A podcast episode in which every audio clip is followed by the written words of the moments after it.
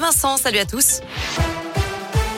Et à la une, le début d'un procès très attendu aujourd'hui dans la région, celui de Nordal-le-Landais, l'ancien militaire de 38 ans, comparé pour le meurtre précédé de l'enlèvement et de la séquestration de Maëlys, une fillette de 8 ans et demi croisée lors d'un mariage à Pont-de-Beauvoisin en août 2017.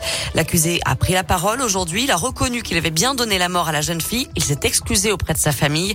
Sa personnalité est étudiée aujourd'hui et demain. Il est aussi jugé pour des agressions sexuelles à l'encontre de deux de ses petites cousines, toujours à l'été 2017. Déjà condamné à 20 ans de prison pour le meurtre du caporal Arthur Noyer. Il encourt cette fois la réclusion criminelle perpétuité. Le verdict est attendu autour du 18 février. Le début d'un autre procès aujourd'hui devant les assises du Puy-de-Dôme, celui d'un quadragénaire suspecté de meurtre en 2018. Un homme de 34 ans avait été tué de sept coups de couteau. Son corps avait été retrouvé dans l'appartement d'un autre homme à Ambert.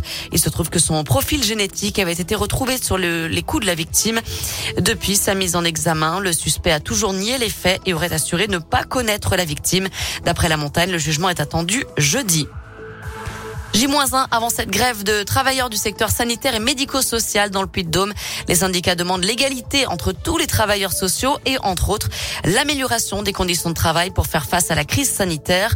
Un rassemblement est prévu demain à 10h devant le conseil départemental. Le directeur général d'Orpea démite ses fonctions les suites du scandale chez le leader européen des maisons de retraite. Après les accusations de maltraitance des résidents dans le livre Les Fossoyeurs, les dirigeants du groupe avaient pourtant contesté ces accusations. Le DG France est justement convoqué demain matin chez la ministre déléguée chargée de l'autonomie des personnes âgées, Brigitte Bourguignon. Une avocate est actuellement en train de recueillir des plaintes de plusieurs familles contre Orpea dans le but de lancer une action collective. Enfin, la BD, la BD séduit de plus en plus de Français. Les ventes de bandes dessinées ont, grimpé de 60% l'an dernier, d'après une étude publiée par le groupe GFK. Merci beaucoup.